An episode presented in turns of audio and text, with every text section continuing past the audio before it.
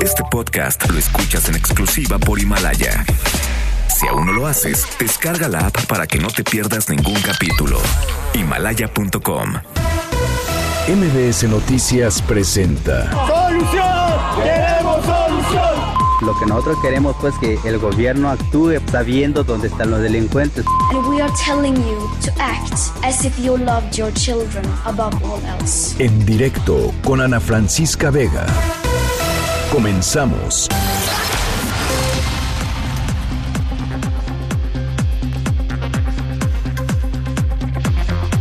Son las 5 de la tarde con dos minutos. ¿Cómo están? Me da muchísimo gusto que me acompañen. Estamos aquí en directo a través de MBS Noticias. Yo soy Ana Francisca Vega y hoy es miércoles 8 de abril del 2020. Gracias a toda la gente que nos está escuchando desde Ciudad del Carmen, Campeche, a través de la mejor en el 100.5 de FM, las dos horas completitas de 5 a 7. Gracias también a toda la gente que nos escucha desde Reynosa, Tamaulipas, a través del 1390 de AM por Notigape.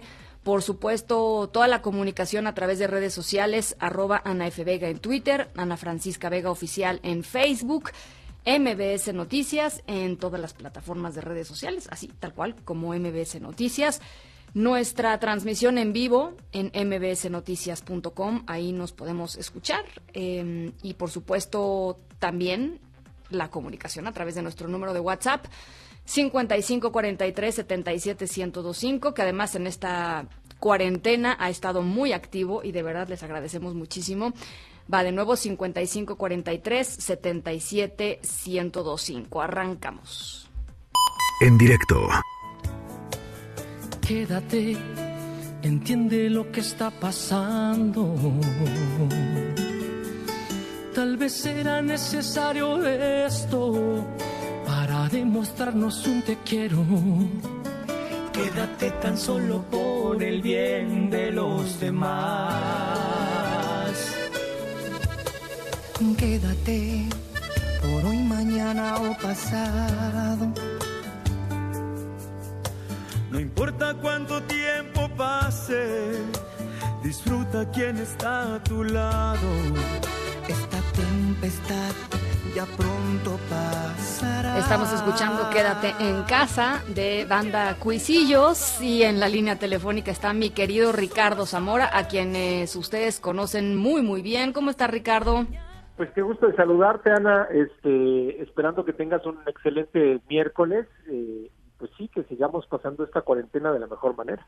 A ver, oye, eh, queríamos platicar contigo para arrancar el programa. eh, porque salió por ahí un reporte de eh, algo que está haciendo Google para ayudar a las autoridades alrededor del planeta con la cantidad de datos que se generan pues a través del buscador eh, todos los días continuamente eh, y de otras aplicaciones a tomar mejores decisiones de política justamente en esta en esta cuarentena. Y había por ahí un dato sobre eh, la comparativa de la de los mexicanos en términos de quedarnos en casa eh, vis a vis otras ciudades u otros u otros eh, eh, u otros países. Cuéntanos un poquito cómo está México en ese sentido.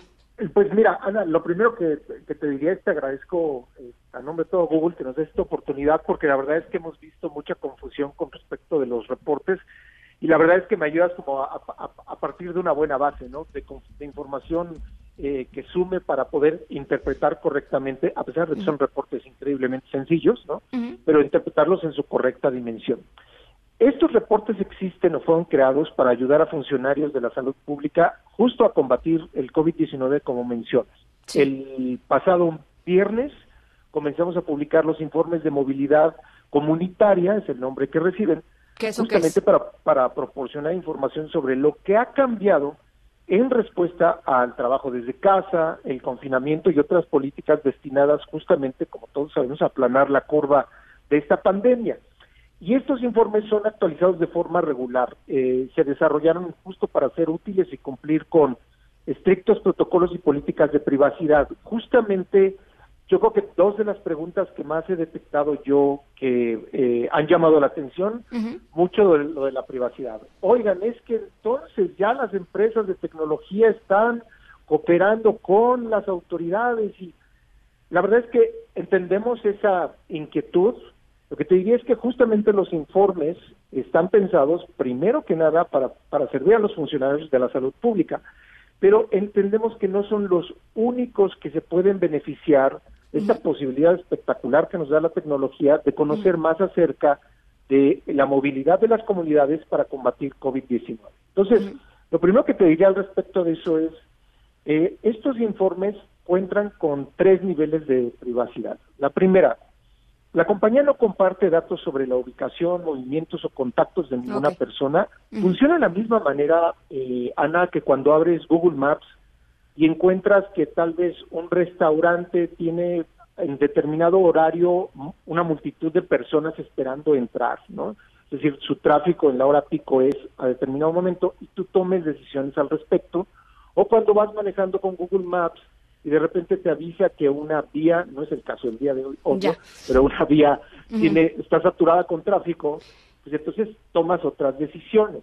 Bien. Entonces, la información que comparte estos informes publicados en el sitio web es la misma que se ponen a disposición de las autoridades de salud pública y los gobiernos. Oye, entendiendo que el tema de, la privacidad, lo que nos estás diciendo, el tema de la privacidad no es algo que le tenga que preocupar a la gente. Ahora, en términos de lo que han encontrado, ¿qué han encontrado? Eh, la Ciudad de México está disminuyendo efectivamente su movilidad, ¿En, en, qué porcentaje, más o menos que otras ciudades, en fin, este, esta parte, eh, digamos, como más, más cualitativa de, de, los datos que están generando. Es correcta la, la, la, la apreciación de que la información puede reflejar las políticas públicas que tenga un país a diferencia de otro. Lo que no eh, ofrecen los reportes, Ana, por diferencias eh, poblacionales, porque las medidas no empezaron al mismo día en todos los países, sería imposible comparar país con país porque sería comparar peras con manzanas. Entonces, realmente la visión que nos ofrece el reporte es una, eh, una lectura a partir de la fecha de publicación, que podría estar equivocado, pero eh, entiendo que fue la fecha de publicación coincidente con el sábado en el que se declaró la alerta sanitaria en México, y de ahí contamos entre 72 y 48 horas para atrás. ¿Qué es lo que ocurre? Que también hay mucha inquietud con respecto a, oye, ¿los datos son de México o a nivel ciudad? Los datos en el caso de nuestro país es a nivel país.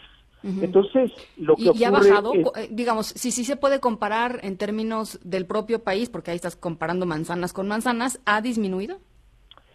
Este es el primer reporte. Sí va a haber una lectura, como tú lo señalas, progresiva. Es decir, esta información se va a ir actualizando constantemente. Lo ideal es que nosotros día con día, o te digo, dos, tres días de diferencia la vayamos actualizando y sí podrá ser posible cuando comparemos manzanas con manzanas, como atinadamente dices, que podamos eh, poder, poder conocer una tendencia de estos datos que hoy te ofrecen estaciones de tránsito, parques, supermercados y farmacias, comercio minorista y recreación. Entonces, eh, son, digamos, una lectura que le va a permitir no solamente a las autoridades, sino a la sociedad civil conocer cómo está impactando las medidas que se toman en los países. Bueno, pues muy interesante. El sitio web se los compartimos a través de nuestras redes sociales para que puedan bajar. Ahí se pueden bajar los reportes de movilidad de cualquier eh, país de, que está siendo monitoreado, que son básicamente todos, ¿no? Eh, pues son, eh, eran menos hasta el día de hoy, Ana. Ahora son 131 países los que se ofrecen estos reportes. Primero en inglés, evidentemente, este es un primer impulso. Se traducirán los reportes eh, se ofrecerán con mayor eh, periodicidad. Hay varias, eh, digamos que los reportes van a mejorar muchísimo conforme vayamos avanzando en el tiempo. Y esto forma parte de un sitio de internet que se estrena el día de hoy. Ahora sí que es, curioso, estrenamos el sitio con los reportes, pero ahora ofrece información útil de cómo las personas pueden eh, estar más protegidas para COVID-19, que se llama google.com diagonal COVID-19. Buenísimo, pues eh, compartiremos toda esta información a través de redes sociales. Yo te agradezco muchísimo, Ricardo, estos minutitos. Un, abrazo y pues este, en esto seguimos. Te mando un abrazo de lejecitos. Gracias. Cuídate mucho. Igualmente, las 5 con 17, nos damos otras cosas. Noticias en directo. El director del Instituto Mexicano del Seguro Social, Zoé Robledo, confirmó que hay 20 doctores de la Clínica 72 de Tlanepantla en el Estado de México que se contagiaron de COVID-19, pero descartó, eh, fue muy enfático al respecto, que el brote haya sido un brote hospitalario, así lo dijo. Se hace un estudio, se hicieron las pruebas de los doctores y luego se hace todo el estudio epidemiológico para saber de dónde vino. Hay alguna, hay tres este, líneas, digamos. Uno es este primer caso de un paciente que ya se recuperó afortunadamente. Otro es de un, médico, una, doctora que no estuvo en, contacto con pacientes eh, por COVID en ese momento. Y otro es de un doctor que también simultáneamente trabaja en otro sistema de salud. El estudio epidemiológico que lleva varias semanas lo que está demostrando es que vino de fuera. Bueno, pues eso es lo que dice Zoé Robledo. Eh, vamos a estar platicando un poquito más adelante sobre y con reportes, eh, eh, pues en algunos de los lugares en donde hay pues una, un contagio importante entre personal sanitario. Evidentemente esto no es exclusivo de México, en todos los países ha ocurrido. Ahora hay que hay que entender que estas personas son a las que hay que proteger en primera instancia. Así es que bueno, pues vamos a estar platicando sobre sobre esto un poquito. Bueno, en otras en otras cosas. Eh, en, casi un mes desde que arrancó esta crisis, más de 346 mil empleos en México eh, se han perdido a raíz de a raíz de esta crisis sanitaria desencadenada por COVID-19. Esto lo dijo la secretaria del Trabajo, eh, Luisa María Alcalde. Rocío Méndez, ¿cómo estás? Te saludo con mucho gusto. Ana, y de hecho la Secretaría del Trabajo y Previsión Social alertó que son no las pequeñas ni las microempresas o medianas las que están despidiendo a sus colaboradores, sino las empresas grandes. Detalló que, por ejemplo, se dio de baja a 488 trabajadores, casi 500 en el caso de las pymes, pero las empresas que tienen de 6 a 50 empleados han despedido a 52.061 y las que tienen una plantilla de más de 51 trabajadores han despedido a 294.329 empleados. Vamos a escuchar a la secretaria Luisa María Alcalde. Del 13 de marzo al 31 de marzo se perdieron 198 mil empleos y 148 mil 845 en lo que va de el primero de abril hasta el corte que tenemos al día de hoy. Es decir, entre el 13 de marzo y el 6 de abril se han perdido 346 mil 878 puestos de trabajo. Las seis entidades con la mayor pérdida de empleo se ubican en la parte de Quintana Roo, en la Ciudad de México, en Nuevo León, Jalisco, Estado de México y Tamaulipas. Ana, el reporte al momento. Bien, muchas gracias, Rocío. Hay que decir por qué es importante esto de la pérdida de 346 mil empleos en lo que en lo que va, digamos, de esta crisis sanitaria en casi un mes, pues porque son eh, son más empleos que los que se crearon en todo 2019 para darnos cuenta, se crearon muy pocos en 2019, eh, comparativamente con otros años, pero de todas maneras es un montonal de personas las que eh, se han quedado sin trabajo en, un poquito en un poquito menos de, un mes. Bueno, en otros asuntos, el presidente municipal de Monclova aseguró que el Instituto Mexicano del Seguro Social, el IMSS, eh, ha respondido para atender el foco de infección por coronavirus en el Hospital 7 de Monclova, en donde suman ya tres, tres profesionistas de la salud, es impresionante lo que, lo que pasó en Monclova, eh, muertos por COVID-19. Eh, eso por un lado. Por el otro, pues el contagio ya se fue a Piedras Negras, en donde una de las personas que trabajaba en Monclova, pues fue a Piedras Negras y ahí infectó a otras personas. Más de 30 trabajadoras están en cuarentena ante un riesgo de contagio. Camelia Muñoz, te saludo con mucho gusto, platícanos.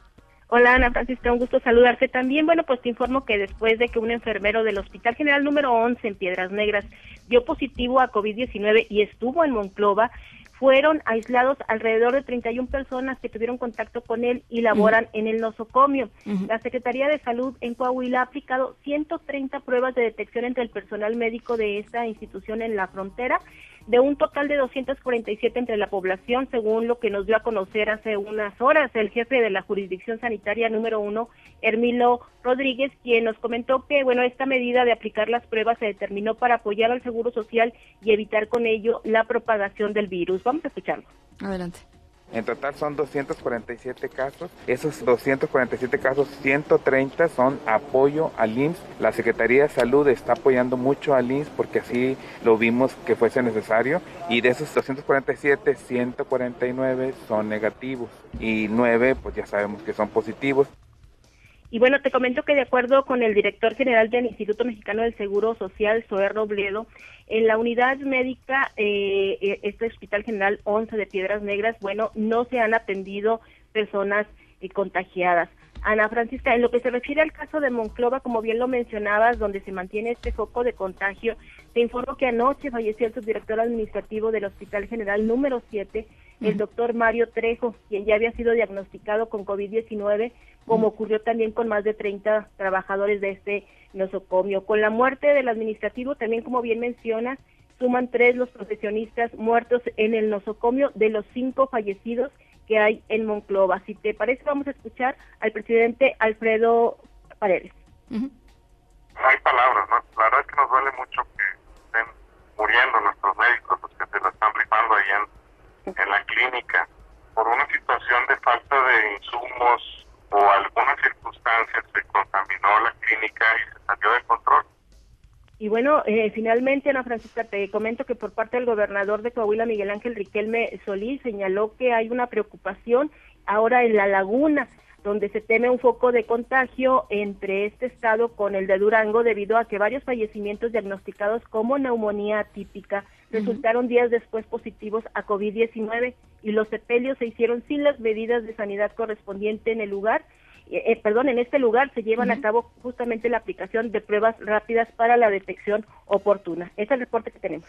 Oye, Camelia, y tengo entendido además que pues se hizo el esfuerzo, digamos, de rastrear a las personas con que, habían tenido contacto, digamos, con, con todas estas eh, trabajadores sanitarios eh, infectados y o en, cuarentena, pero que no se había logrado todavía pues reunir, digamos, el, rompecabezas completo. Eso quiere decir que quizá pues haya por ahí más personas o asintomáticas o que o que hayan tenido algún síntoma que no que no le hayan dado la importancia necesaria en fin digamos que no se no se ha logrado reunir a todas las personas identificar a todas las personas que tuvieron contactos no Efectivamente, sobre todo en el caso, eh, bueno, de Monclova, eh, por eso también se están aplicando pruebas rápidas, Ana Francisca. Eh, hasta el momento se están, se han aplicado 550. se pretende aplicar aproximadamente una por cada 800 habitantes y la próxima semana reducirla a uno por, por cada 500 eh, habitantes debido eh, justamente que muchos, de acuerdo con el presidente municipal, muchas personas estarían eh, contagiadas pero son asintomáticas, entonces se teme que hubiera al menos hasta el momento de 250 a 300 personas ya con el padecimiento. Oye, Camelia, y este tema de quédate en casa, el llamado de las autoridades a, quedar, a quedarse en casa, ¿cómo, cómo lo ves allá en, en Coahuila? Mira, eh, creo que todavía no no es eh, se asume por la población esta emergencia. Eh, de hecho, el fin de semana lo veíamos en la zona, particularmente de la sierra, aquí en la zona sureste, en la región sureste, en la sierra de Arteaga, donde se hicieron filas kilométricas para pretender llegar a este lugar boscoso, donde se rentan cabañas, y, y, eran filas de no sé, eh, había gente que se estaba quejando que duró como tres, cuatro horas. Como de vacaciones, digamos. Exactamente, a pesar de que habían filtros, sí hubo mucha gente que la regresaron, que no le permitieron ingresar, pero eh, no, no se ha asumido esa responsabilidad. Anoche algunas autoridades eh, en, en, municipios como aquí Saltillo y Ramos Arizpe determinaron, ahora sí que clausurar, ponerles el listón este amarillo a los parques, a las plazas públicas, para que la gente ya no acudiera y se eh, por las tardes sobre todo llegara a, reunirse en estas zonas y, platicar. Eh, em, creo que, que no se ha asumido del todo y, sobre todo en, lugares como estos que sí tienen de alguna forma una atracción turística en la entidad. Bueno pues vamos a estar muy pendientes. Gracias por lo pronto Camelia por el reporte. Muy buenas tardes. Gracias buenas tardes Mientras tanto, en Morelos, el exdirector de Protección Civil del Estado, Francisco Bermúdez, eh, denunció que al menos seis eh, trabajadores del Hospital Regional número uno del IMSS se contagiaron de coronavirus por falta de equipo de protección. Edmundo Salgado, te saludo con gusto hasta Morelos. ¿Cómo estás? Buenas tardes. Hola, ¿qué tal? Muy buenas tardes, Ana Francisca, te saludo con mucho gusto. Así es, para informarte que eh, vaya polémica la que se ha generalizado en el estado de Morelos, para ser específicos, en el Instituto Mexicano del Seguro Social, en donde después de la denuncia que hiciera el día de ayer el, uno de los médicos de este hospital y quien fuera exdirector de Protección Civil del estado de Morelos en el sexenio de Graco Ramírez, Francisco Javier Bermúdez, denunciaba precisamente el contagio de personal por COVID-19 ante la falta de material especializado para la atención de enfermos. Sin embargo, autoridades del Instituto Mexicano del Seguro Social en la entidad confirmaron hace apenas una hora que eh, un médico y tres enfermeras de la clínica número uno de Cuernavaca sí se infectaron de COVID-19 tras no contar con el equipo especializado para la atención de estas personas. Así lo dio a conocer el titular del órgano de operación administrativa del INS, Francisco Monsiváis Salinas, quien explicó que tras registrar síntomas similares al coronavirus, se aplicaron pruebas a un médico internista, uno en el área de urgencias y tres enfermeras, en donde solo resultó negativo el médico internista, por lo que el personal infectado fue resguardado ya en su domicilio, en donde se mantiene bajo observación médica. El directivo reconoció que dicho personal atendió a una persona que en semanas pasadas dio positivo a COVID-19, pero no contaban con el equipo especializado como mascarillas ni cubrebocas para evitar el contagio. Si te parece, escuchamos lo que comentaba el directivo del INE. De los resultados de las muestras, la doctora urgencióloga dio positivo al COVID-19, el médico residente dio negativo y las tres enfermeras dieron positivo. Eh, actualmente tanto la doctora urgencióloga como las tres enfermeras se encuentran en su domicilio, se encuentran con incapacidad. Te comento, Ana Francisca, que el titular del órgano de operación administrativa dijo que se hizo un rastreo tanto del personal médico como de los propios derechohabientes que estuvieron en contacto con esta primera persona que provocó la infección en el médico y las tres enfermeras de esta clínica ubicada en la capital del estado y no hay más riesgo de contagio. En la misma conferencia de prensa que eh, concluyó hace media hora, el secretario de Salud de Morelos, Marco Antonio Cantú Cuevas, también informó que subió a cinco ya el número de personas fallecidas por el coronavirus. Ayer teníamos cuatro, hoy subió a cinco, además de que se reportó un caso más de eh, COVID-19, por lo que subieron a 30 los casos confirmados en la entidad. Ana Francisca, hasta aquí mi reporte. Bien, muchísimas gracias, Edmundo.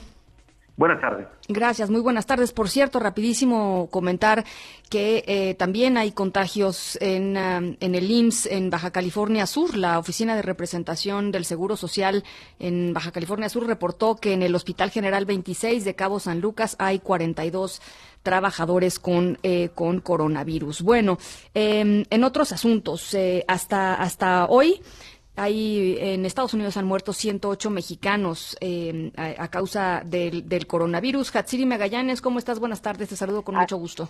Así es, ¿qué tal Ana Francisca? Buenas tardes. Pues sí, son 108 hasta el momento, pero las autoridades mexicanas reportan que en las próximas horas se podría o podría aumentar esta cifra derivado pues a que no se han contabilizado bien a bien el número de mexicanos que han fallecido allá por coronavirus. Coronavirus, al referirse a esta asistencia consular que ha brindado el gobierno mexicano en aquel país a los conacionales, pues la Secretaría de Relaciones Exteriores informó sobre un incremento en el número de casos de compatriotas que han pues dado positivo en la prueba de COVID-19, así como las personas que han fallecido a causa de esta enfermedad y bueno, pues lamentablemente aún no precisa cuántos mexicanos están infectados allá. De los 108 compatriotas fallecidos, el número mayor se registró en Nueva York con 86 decesos, le sigue Illinois con 7 y los demás se registraron en California 3, también 3 en Nueva Jersey, 2 en Georgia, 2 en Wisconsin, también uno en Washington, uno en Colorado, uno en Pensilvania, uno en Indiana y el otro es en Kentucky. Y bueno, la dependencia aclaró que solamente se toman en cuenta las estadísticas que son reportadas en la red consular, por lo que número pues va a aumentar en los próximos en las próximas horas. Precisó que en el caso de las personas que ya fallecieron se ha brindado ya asistencia consular a sus familiares para el traslado de los restos a territorio nacional, pues bajo las medidas sanitarias correspondientes. Y comentar también a San Francisco Auditorio, por otro lado, al enviar un mensaje a la comunidad migrante, el agregado de Departamento de Seguridad Nacional de la Embajada Estados Unidos en México, Edgar Ramírez, advirtió que no les van a permitir el acceso por la frontera de forma ilegal, esto ante riesgo de que pasan el virus del COVID-19. En este mensaje dirigido a los migrantes centroamericanos, el funcionario así lo dice. Vamos a escuchar. Adelante. Tengo un mensaje para quienes estén pensando migrar ilegalmente a los Estados Unidos. Por favor, quédense en casa. No se arriesguen. Cruzar las fronteras conlleva el riesgo de esparcir el coronavirus poniéndolos a ustedes y a sus familias en riesgo de contraer tal virus. Viajar con polleros o permanecer en lugares con mucha gente los pone en riesgo de infección. Reiteró que si intentan llegar a Estados Unidos, las autoridades los van a deportar, ya sea a México o a su país de origen, así que mejor, reitero, quédense en casa. Vamos a escucharlo nuevamente. Sepan también que el gobierno de los Estados Unidos se toma en serio el proteger nuestras fronteras del COVID-19. Si intentan entrar a los Estados Unidos de manera ilegal, no se los permitiremos. Serán inmediatamente retornados a México o a su país de origen. No esparzan el virus, no gasten su dinero y no arriesguen su salud. Quédense en casa. Pues ahí está Ana Francisco, ahorita el reporte de las autoridades estadounidenses el día de hoy hacia los migrantes. El reporte que tengo. Bien, muchísimas gracias, Hatsiri. Buenas tardes. Gracias, muy buenas tardes. ¿Qué está pasando en el mundo? Bueno, en el Reino Unido hay un nuevo récord de muertes por coronavirus con 938 decesos en las últimas 24 horas. En total suman 7.000 muertes. Por cierto, se informó que el primer ministro Boris Johnson, hospitalizado desde el domingo y en terapia intensiva desde, desde este lunes, está mejorando, pero va a continuar eh, en terapia eh, en terapia intensiva. En Italia, bueno, pues en Italia es el país con más muertos por coronavirus, eh, con más de 17.000. España le sigue eh, en segundo lugar con más de 14 mil. Y lo que es muy impresionante es eh, la cantidad de adultos mayores que han fallecido pues en, alrededor del mundo. Eh, pero tenemos el dato de Madrid cuatro mil adultos mayores solamente en el último mes han muerto en Madrid por COVID-19 Carlos Rubio te saludo con gusto hasta Madrid España. Cómo estás muy buenas noches para ti. Buenas tardes, Ana Francisca. Pues así es, eh, tristemente más de cuatro mil personas mayores han fallecido en los geriátricos de Madrid en el último mes a consecuencia del COVID-19, según informó hoy el vicepresidente regional Ignacio Aguado. La situación es tan dramática que en muchos casos ni siquiera sus familiares más cercanos han podido despedirse de ellos, reconoció el funcionario de la Comunidad de Madrid, quien está por ahora al frente del gobierno madrileño ya que su presidenta Isabel Díaz Ayuso dio positivo por COVID-19 y permanece en cuarentena. El ambiente que viven las personas mayores en la Francisca en las residencias de ancianos de la capital española es de auténtico terror ante la amenaza que supone para sus vidas el coronavirus y las cifras, según admiten las autoridades, son demoledoras. Como mm. dato comparativo, en el mismo mes del año pasado, en el 2019, el número de fallecimientos fue de 460 ancianos en las 200 residencias pues. públicas y concertadas de la región. Y es que cuando el virus entra en un geriátrico, como dijo Ignacio Aguado, hace verdaderos estragos.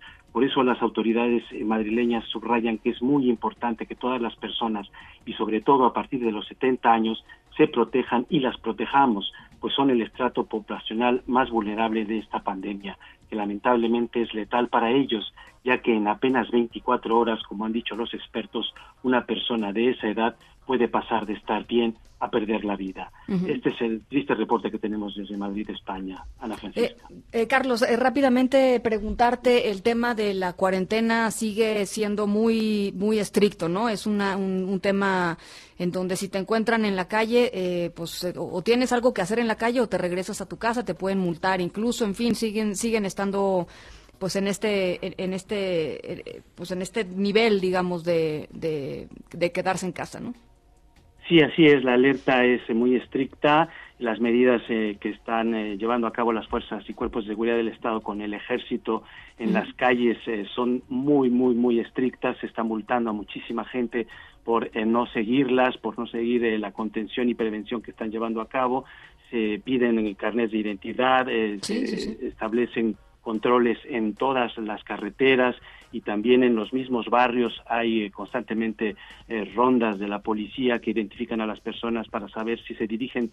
a sus trabajos. Tienen que llevar unos documentos especiales de las empresas y si no es así pues se les pregunta por qué están en la calle, solo pueden pasear al perro alrededor de las manzanas de sus domicilios y si se les eh, si se advierte que no están siguiendo estas medidas, pues efectivamente se les multa eh, y algunas personas han sido incluso llevadas a prisión. Hay mucho, mucho eh, seguimiento de esto y es muy estricto.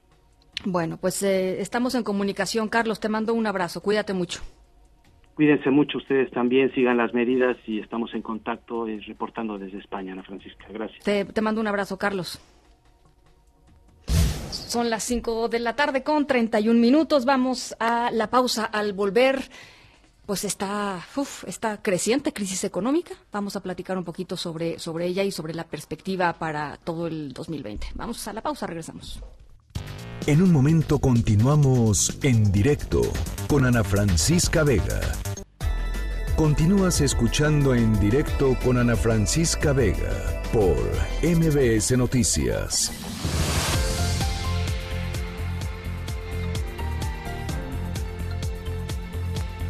Bueno, ya lo platicábamos hace ratito con eh, nuestra compañera Rocío Méndez y el anuncio que se hizo esta, esta mañana, la información que se dio a conocer esta mañana de la cantidad de empleos que se han perdido en menos de un mes eh, a raíz de, de, la, de la pues de la crisis sanitaria que pues tiene una implicación económica eh, brutal. Son 346 mil empleos los que se pierden en menos de un mes más de eh, el total de empleos que se crearon en el 2019. La cosa ya no venía bien en términos económicos, hay que decirlo desde antes, pero esto evidentemente, la crisis sanitaria y eh, pues lo que conlleva, las actividades que, que, que, conlleva, las políticas públicas que se han empezado a implementar, pues tienen una, un efecto que es eh, e, e innegable. Para platicar un poquito sobre eso está con nosotros en la línea. Yo le agradezco muchísimo, como siempre, Alonso Cervera, economista en jefe para América Latina en Credit Suisse. ¿Cómo estás, Alonso? Me da gusto saludarte. Igualmente, gusto saludarte, Ana Francisca. Buenas tardes.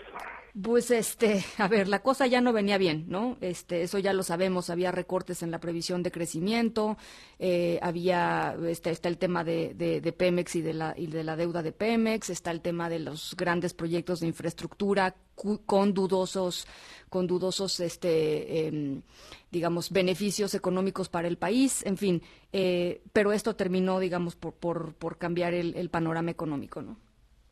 Sí, efectivamente, como tú bien dices, eh, usando términos médicos, si la economía mexicana fuera un paciente, era un paciente que ya estaba delicado antes de que llegara el virus. El año pasado México no tuvo crecimiento, la actividad económica se contrajo 0.1%, cuando muchos de los otros países crecían. Estados Unidos creció al 2.3% el año pasado. Entonces, el paciente ya estaba débil y se le vino un shock enorme con lo del coronavirus y con el cierre de la economía mundial. Es un paciente débil de entrada y también es una, un paciente muy expuesto, la economía mexicana, a lo que pasa en el mundo. Es una economía muy abierta y cuando el resto del mundo está cerrado, pues eh, nuestro sector exportador lo va a resentir y por eso vamos a tener una contracción económica muy aguda en 2020.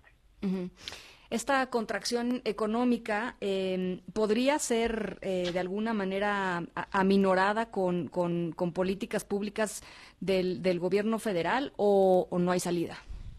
Yo creo que no nos vamos a evitar una contracción económica importante en 2020, simplemente las fuerzas son mayores, eh, lo que está pasando en Estados Unidos, lo que está pasando en el mundo. Sí creo que podría aligerarse de alguna forma con una política fiscal más expansiva, más gasto de gobierno y también con tasas de interés más bajas. Hasta ahora es el Banco de México el que ha bajado un poco la tasa de, de, referencia y donde todavía estamos muy alertas para ver qué se puede decidir eventualmente es por el lado fiscal, uh -huh. porque todos los países están aumentando el gasto, todos los países están eh, atendiendo la emergencia sanitaria, atendiendo la emergencia económica y en realidad lo que hemos visto en México hasta ahora es simplemente cambiar fichas de un lado a otro dentro del presupuesto, pero no ha habido un compromiso de una expansión importante para atender la emergencia sanitaria y la económica. Eh, ¿crees, que la, ¿Crees que la situación lleve al gobierno federal a eventualmente eh, entender que no hay de otra más que, más que ese camino? Yo tengo la esperanza que así será. Uh -huh. Desafortunadamente, eh, porque los números lo harán evidente y si entiendo bien lo que ha pasado en esta dinámica entre el presidente y los empresarios, al parecer es a mediados de abril, después de la Semana Santa, cuando se sentarán a seguir evaluando cómo están las circunstancias y lo que vamos a ver eh, con el paso de las semanas eh, serán reportes tal vez más graves que el que comentaste hace un rato sobre el empleo. Eh, creo que abril va a ser especialmente cruel para la economía y creo que eventualmente el gobierno tendrá que relajar esta disciplina fiscal tan férrea y tendrá que reconocer que los, lo que los inversionistas quieren, lo que la economía necesita, es eh, apoyos dirigidos a los que más lo necesitan en esta crisis y no que se aprieten el cinturón y que sigamos eh, tocando la canción de la austeridad republicana. Porque ese fue básicamente el mensaje del domingo pasado, ¿no? El, mensaje fue eh, eh, más austeridad y, como tú dices, un cambio de fichas, no, no una expansión del Estado. Y, y, me, me, llamaba la atención algunas de las interpretaciones eh, de, expertos y de líderes de opinión diciendo que eh, en, en, todo el mundo lo que estábamos viendo hoy es más Estado, ¿no? un, Estado mucho más robusto, eh, una expansión del Estado, incluso en lugares en donde son muy escépticos, ¿no? De, de, la, de las intervenciones estatales. Mientras que en México, lo que estábamos viendo era una reducción de, de, la capacidad del Estado de reaccionar frente a, frente a la situación. Sí, tal cual. Eh, y bueno, se reiteraron eh, los proyectos eh, favoritos del presidente, Dos Bocas, el aeropuerto, el tren Maya, cuando en realidad esos proyectos no deberían de ser prioritarios. De entrada, la rentabilidad es dudosa y segundo, podríamos estar, estar dirigiendo esos recursos que hoy se destinan a esos proyectos para emergencias sanitarias y económicas. Entonces, de entrada, creo que todavía hay mucho espacio para mejorar la distribución del gasto que tenemos hoy eh, y después para pensar en crecerlo. Y como tú apuntas, eh, muchos, bueno, todos los países, muchos de los países están impulsando sus economías. En nuestra región no nada más es el estímulo brutal que hay en Estados Unidos, pero países hermanos como Chile están aumentando su déficit fiscal en cinco puntos del PIB. Es una cifra enorme. Eh, y creo que en México debemos de, cambiarnos el chip y saber que esta es una emergencia temporal, se puede hacer una expansión del gasto temporal y se puede prometer que se va a financiar en el futuro con impuestos o con algunas otras cosas, pero de entrada hay que atender a la gente eh, que le está pasando mal por el tema de salud y atender a la gente que le está pasando mal por un mercado laboral muy, muy débil. Que además es eso, ¿no? Eh, Alonso, no, no Quizá no habíamos puesto demasiado énfasis en este asunto, pero finalmente cada día que pasa, cada día que no está sucediendo esto del gasto extraordinario, pues es un día eh, perdido en términos de, calidad hospitalaria, quizá de estábamos escuchando hace rato reportes en varios lugares de la República Mexicana médicos que sean o enfermeras, personal sanitario que se ha contagiado porque no estaban contando con la con los insumos necesarios para atender los casos de, de COVID, en fin, son estamos hablando de dramas muy reales, ¿no? Este y muy y muy documentables, ahí están.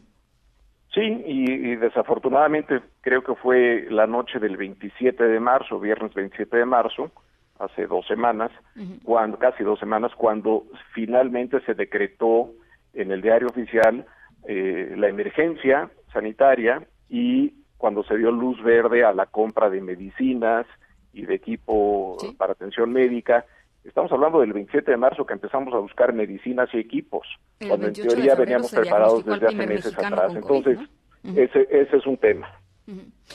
Bueno, Alonso, pues yo te agradezco muchísimo. Ojalá podamos conversar un poquito más adelante eh, en las siguientes semanas, pero por lo pronto, gracias por estos minutitos. Gracias a ti, Ana Francisca. Saludos.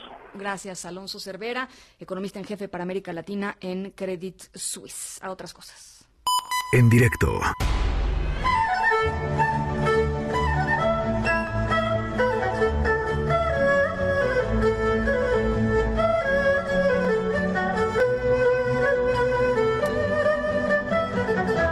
Cosa más bonita nuestra historia sonora de hoy. Estamos escuchando música tradicional de Hong Kong con em, la Chinese Orchestra, eh, porque vamos a platicar sobre algo que sucedió en Hong Kong en medio de, pues, de tantos eh, ires y venires de la humanidad en, recientes días. Eh, nos llega una linda historia desde, desde Hong Kong. ustedes imagínense que llevan 10 años tratando de conseguir algo. Diez años, eso es una década, ¿no? Estar dándole dándole dándole dándole dándole y nada. Em, y siguen intentando y siguen intentando. Bueno, pues después de una década, lo lograron. Hay gente, bueno, en este caso no es gente, hay seres muy perseverantes, digámoslo así. En un ratito les platico de qué se trata. Por lo pronto los dejo con esto. En, ah, vayámonos transportando hasta Hong Kong.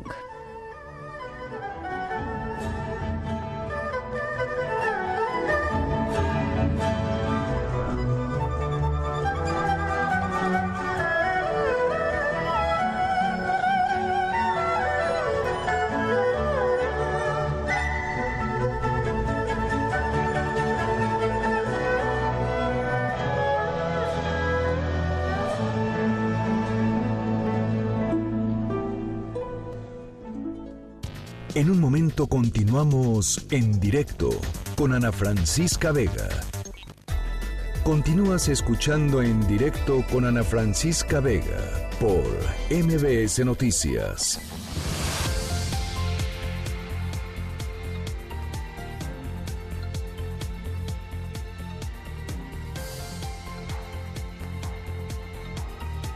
Son las 5 de la tarde con 44 minutos. Bueno, em, eh, platicamos esta semana con el gobernador de Nayarit eh, sobre este asunto de pues eh, gente de Jalisco que tradicionalmente en, en estos días de, de, la Semana Santa pues va con mucha frecuencia a pasar la Semana Santa a las playas de, de Nayarit. Y, y bueno pues se armó todo un debate en torno a pues que están haciendo de no son vacaciones, ¿no? Es un tema de quédate en casa, la gente no tiene por qué salir a vacacionar. Eh, y, resulta que además el gobernador decía que tenían detectados que entre toda esta gente que estaba yendo de Jalisco hacia Nayarit había gente contagiada por COVID-19. Eh, eh, y resulta que en un complejo turístico en Punta Mita, en el municipio de Bahía de Banderas, en Nayarit está en cuarentena por reporte de que hay dos turistas eh, originarios del estado de Jalisco que están contagiados con COVID-19. Aurora Candelas, te saludo con mucho gusto hasta Nayarit, platícanos. Hola, ¿qué tal? Muy buenas tardes, Ana Francisca. Y bueno, pues sí, en Nayarit se puso en cuarentena este complejo turístico de lujo Los Veneros eh, ubicado en Punta de Mita, es en el municipio de Bahía de Banderas, debido a denuncias y reportes de que, bueno, en ese lugar se encontraban dos personas de Jalisco con COVID-19. Esto lo informó, déjame comentarte, el director de Protección Civil de Nayarit, César Guzmán Rangel. Y bueno, pues la Secretaría de Seguridad y Protección Ciudadana y Protección Civil del Estado ayer acudieron a este lugar, este complejo, donde verificaron pues que continúan prestando el servicio a turistas y que se encontraban alojadas al menos 225 personas, la gran mayoría turismo nacional, turistas nacionales. Y bueno, sobre los hechos, la autoridad confirmó que se trata de dos mujeres infectadas con COVID-19 que salieron, al parecer, de la zona metropolitana de Guadalajara a Nayarit a pasar sus vacaciones en cuarentena en dicho complejo habitacional, por lo que se advirtió ayer que existe un gran riesgo de contagio y bueno, en tanto eh, esto se revisa, nadie puede salir ni entrar al complejo de lujo Los Veneros en por lo menos 10 días, esto lo informó la Secretaría de Seguridad y Protección Ciudadana, además de que se levantó un padrón con las personas que se encuentran en este lugar y que ahora están aislados en sus casas o villas. En tanto, la Secretaría de Salud eh, del Estado se comunica con ellos vía telefónica y bueno, pues al respecto, esto es lo que dijo el secretario de Seguridad y Protección Ciudadana de Nayarit, Jorge Benito Rodríguez. ¿Qué es lo que procede? ¿Cuál fue la indicación de la, autoridad sanitaria? Que pusiéramos en cuarentena dicho complejo y bueno, pues, tal y cual lo, estamos haciendo. Sacaron un, padrón este, de todas las personas que están en el interior, si no me equivoco, 225. Y bueno, pues vía telefónica se están comunicando para saber este, cuál es el estado de ella. Ya la primera incursión, bueno, se dieron cuenta de cuáles este, físicamente cómo están y ya nada más van a estar este, haciendo visitas periódicas. Y bueno, pues también eh, comentarte que autoridades de la Secretaría de Salud informaron también que se está obligando a permanecer a las personas dentro del complejo de lujo, los veneros, y en caso de ser necesario se tomarán muestras a quienes pudieran presentar síntomas relacionados con el COVID-19. Hasta aquí mi reporte. Oye, Aurora, eh, entonces eh, la gente que está en esta villa está cada quien en sus departamentos, en sus casas. Eh, el gobernador nos decía que se que se decretó que no hay, por supuesto, paso a ninguna de las albercas en, en, todo Bahía de Valderas, ¿no? No no hay no hay paso, no hay acceso, este un poco para que la gente pues ni siquiera se anime a ir, ¿no? Exactamente. De hecho, está todo cerrado, no están abiertos albercas, casas, club las playas, eh, restaurantes, prácticamente está cerrado todo en lo que viene siendo la Riviera Nayarit y por supuesto en las playas que se ubican en la zona costera del estado no hay nada abierto. De hecho, la recomendación del gobernador eh, es que no acudan eh, turistas, sobre todo el día de mañana, que bueno, se espera que algunas personas, sobre todo de la zona de, del centro del país, pudieran a lo mejor querer venir a, Nayarit, no hay nada abierto. Y bueno, pues sí, la recomendación es esa. Eh, también eh, decirte que eh, hasta el día de hoy informó la Secretaría de Salud que, bueno, por lo pronto no han presentado síntomas estas personas que se encuentran dentro de este complejo. Mientras tanto, pues se van a tener que esperar los 14 días que son en aislamiento. Y bueno, te, te comparto, son eh, alrededor de 40, eh, como 40 eh, casas que se encuentran de dentro de este complejo, entre casas y villas. Y bueno, pues todas están ocupadas, es un complejo de lujo. Y bueno, pues hasta el momento es la información que te puedo, te puedo decir. Bueno, Aurora, pues estamos en comunicación. Te agradezco mucho el reporte. Muchas gracias. Buenas tardes. Muchísimas gracias. Buenas tardes. Las 5 con 50. Vamos a la pausa. Regresamos con más. En un momento continuamos en directo con Ana Francisca Vega. Continúas escuchando en directo con Ana Francisca Vega por MBS Noticias.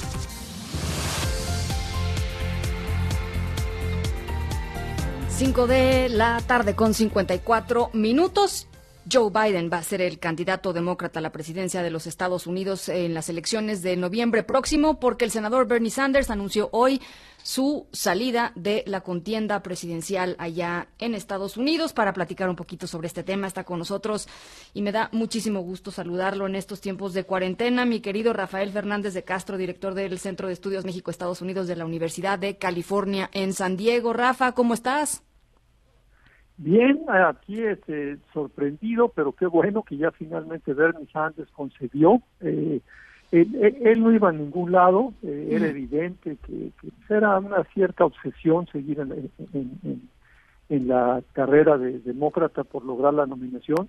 Y finalmente en un video de poco menos de dos minutos en que nada más habló de él, no le da un espaldarazo claro a Biden, dice que se sale de la carrera, este y bueno, finalmente se le despeje el camino eh, eh, a, Biden, esto me parece muy importante, aunque la verdad las cosas, eh, tú bien lo sabes, Ana Francisca, se, o sea, nos hemos olvidado de la temporada primaria, el coronavirus, igual que en el mundo entero, pues está acaparando todos los reflectores mediáticos, todas las conversaciones, y más en Estados Unidos, porque es el país ya, digamos, con más casos, y ya se están acercando los 2.000 decesos. Entonces, eh, pero buenas noticias para el Partido Demócrata. Sí, esto te iba a decir, ¿no? Es el mejor bastante escondido Biden. ¿eh? Sí. Es el mejor escenario dentro de dentro de los que se preveían, ¿no? En, en, en esta evidentemente el tema del coronavirus ahí va a tener una influencia pues que va más allá de Biden, de Trump y de quien sea, ¿no? Pero pero finalmente tener un candidato eh, y ya no estar eh, peleando la candidatura es es bueno para el partido y es bueno para los prospectos de Joe Biden. Importantísimo, Ana Francisca, sobre todo aquí la importancia es qué puede hacer Biden, eh, sobre todo, mira, ahorita la decisión más importante de Biden es quién va a ser su compañera de fórmula me parece casi está obligado a invitar a una mujer y aquí el tema es que puede invitar a una mujer que le diga algo sobre todo eh, eh Biden traía muy mucho arrastre en los jóvenes, en los jóvenes, y, efectivamente son jóvenes, los jóvenes son más de izquierda, más idealistas. Todos mis alumnos en la universidad, yo no puedo hablar más de, de Sanders porque se me echan literalmente. Entonces, ¿a quién puede justamente eh, invitar? Eh, Biden, que tenga razón, yo creo que ese va a ser una de las decisiones más, más importantes.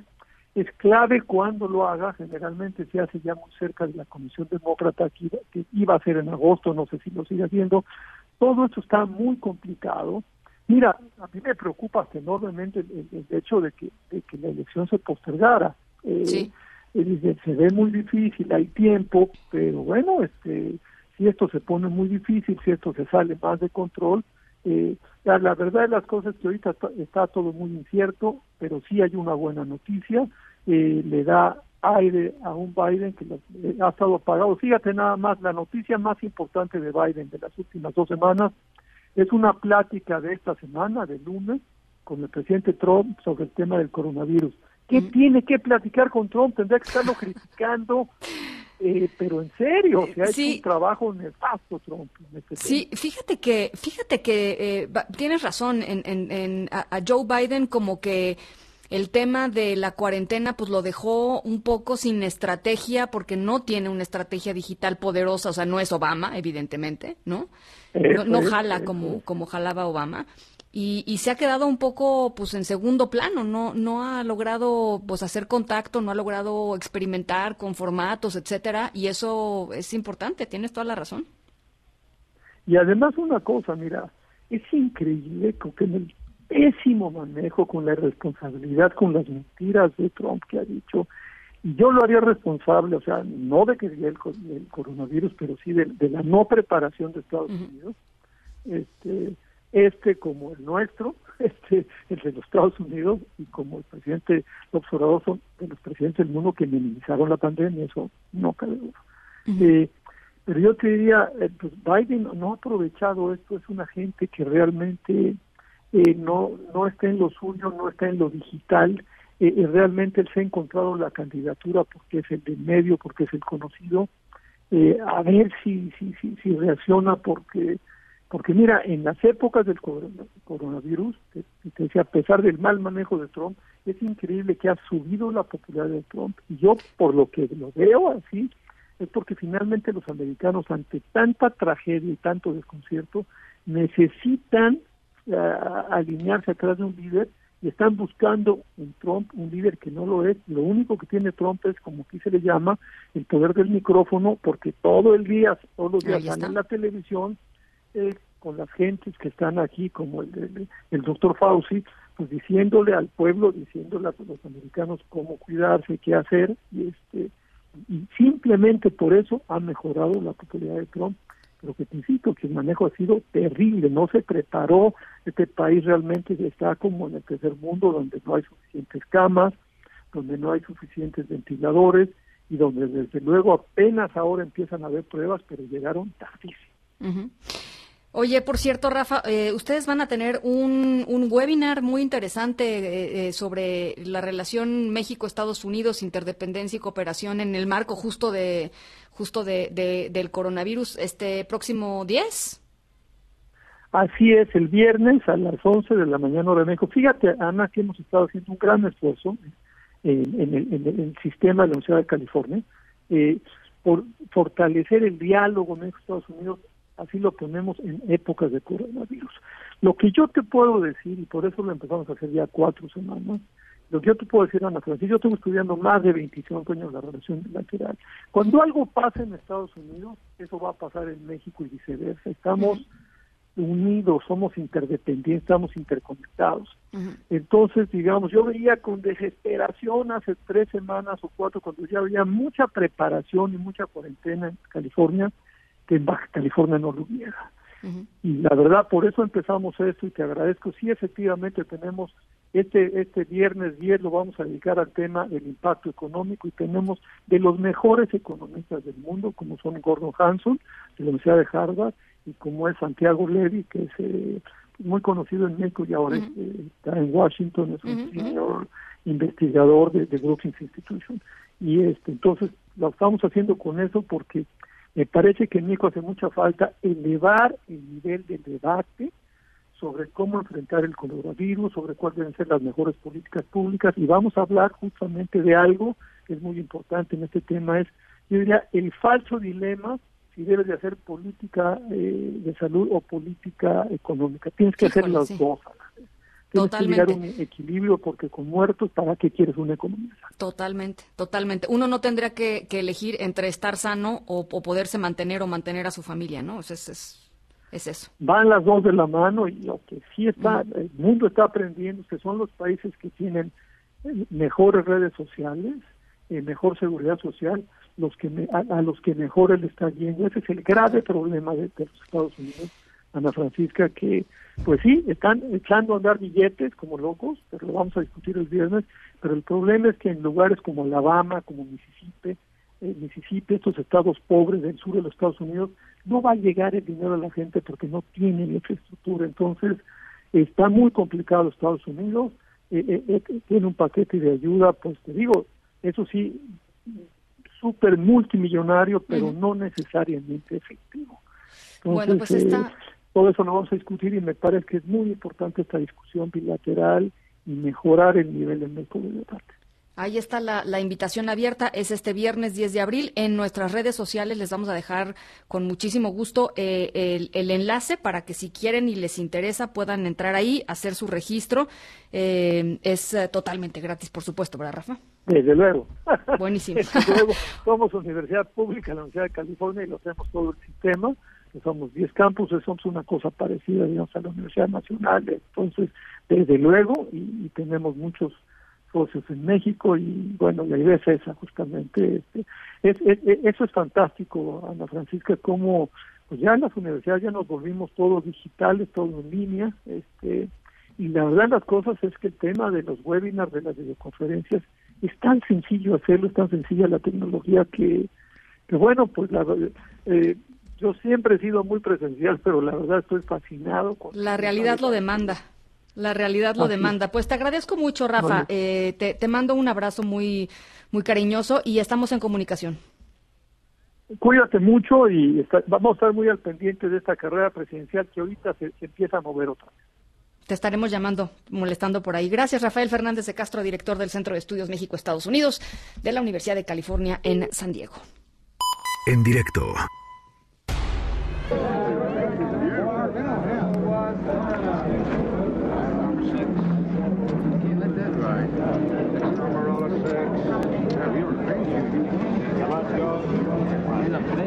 Qué raro se escucha oír a tanta gente junta, ¿no? Este, yo ya me desacostumbré eh, lo que normalmente sucede, ¿no? Uno va caminando por la calle, oye, pues sí, el barullo de la calle, sale al mercado y escucha los ruidos, etcétera. Pues en este momento de cuarentena, eh, pues eso ha ido desapareciendo. Y, y en algunos lugares del, del planeta, pues por completo por completo. Nuestra historia sonora de hoy, que se desarrolla en Hong Kong, tiene que ver justo con eso, con la, pues la falta de, de seres humanos en un lugar que, pues aparentemente ha relajado a, otros seres, a otros seres vivos, y que esa relajación, ¿no? Ese, pues ese mood en el que se pusieron, los llevó a conseguir algo que llevaban 10 años intentando. En un ratito les platico de qué se trata. Por lo pronto nos vamos a la pausa, son las 6 con 5, regresamos.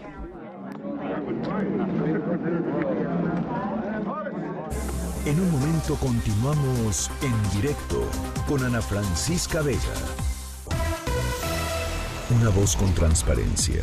¡Solución! ¡Queremos solución! Una voz objetiva. Lo que nosotros queremos pues que el gobierno actúe sabiendo dónde están los delincuentes.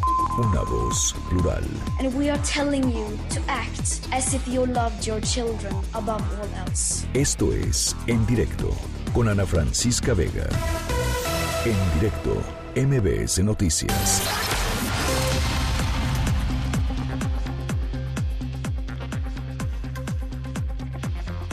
Las 6 de la tarde con 10 minutos. Gracias por seguir con nosotros. Estamos aquí en directo a través de MBS Noticias, contigo en casa. Yo soy Ana Francisca Vega y hoy es miércoles 8 de abril de 2020. WhatsApp aquí en um, para que los podamos leer todas las tardes 5543 77125.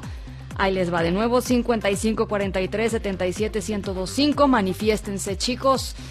Eh, aquí los leemos con muchísimo gusto siempre. Saludo con mucho gusto también a la gente que nos está escuchando desde Torreón, Coahuila, a través de Q en el 91.1 y desde Zacatecas a través de Sonido Estrella en el 89.9. Tenemos todavía un montón de información, así es que nos vamos volando con el resumen. Noticias en directo.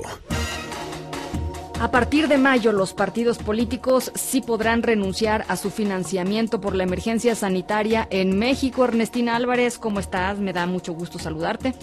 Así es, Ana Francisca, un saludo para ti, para los amigos del auditorio. El Instituto Nacional Electoral explicó que los partidos políticos nacionales que así lo determinen pueden renunciar a una parte o a la totalidad de su financiamiento público a partir del mes de mayo próximo y estos recursos de prerrogativa ya depositados en sus cuentas bancarias no pueden ser devueltos al instituto ni ser entregados en donación o a una institución pública de manera directa a la ciudadanía. En una tarjeta informativa en línea claro que los partidos están obligados a utilizar los recursos de sus prerrogativas para los fines expresos que mandata la ley, que son fines partidistas.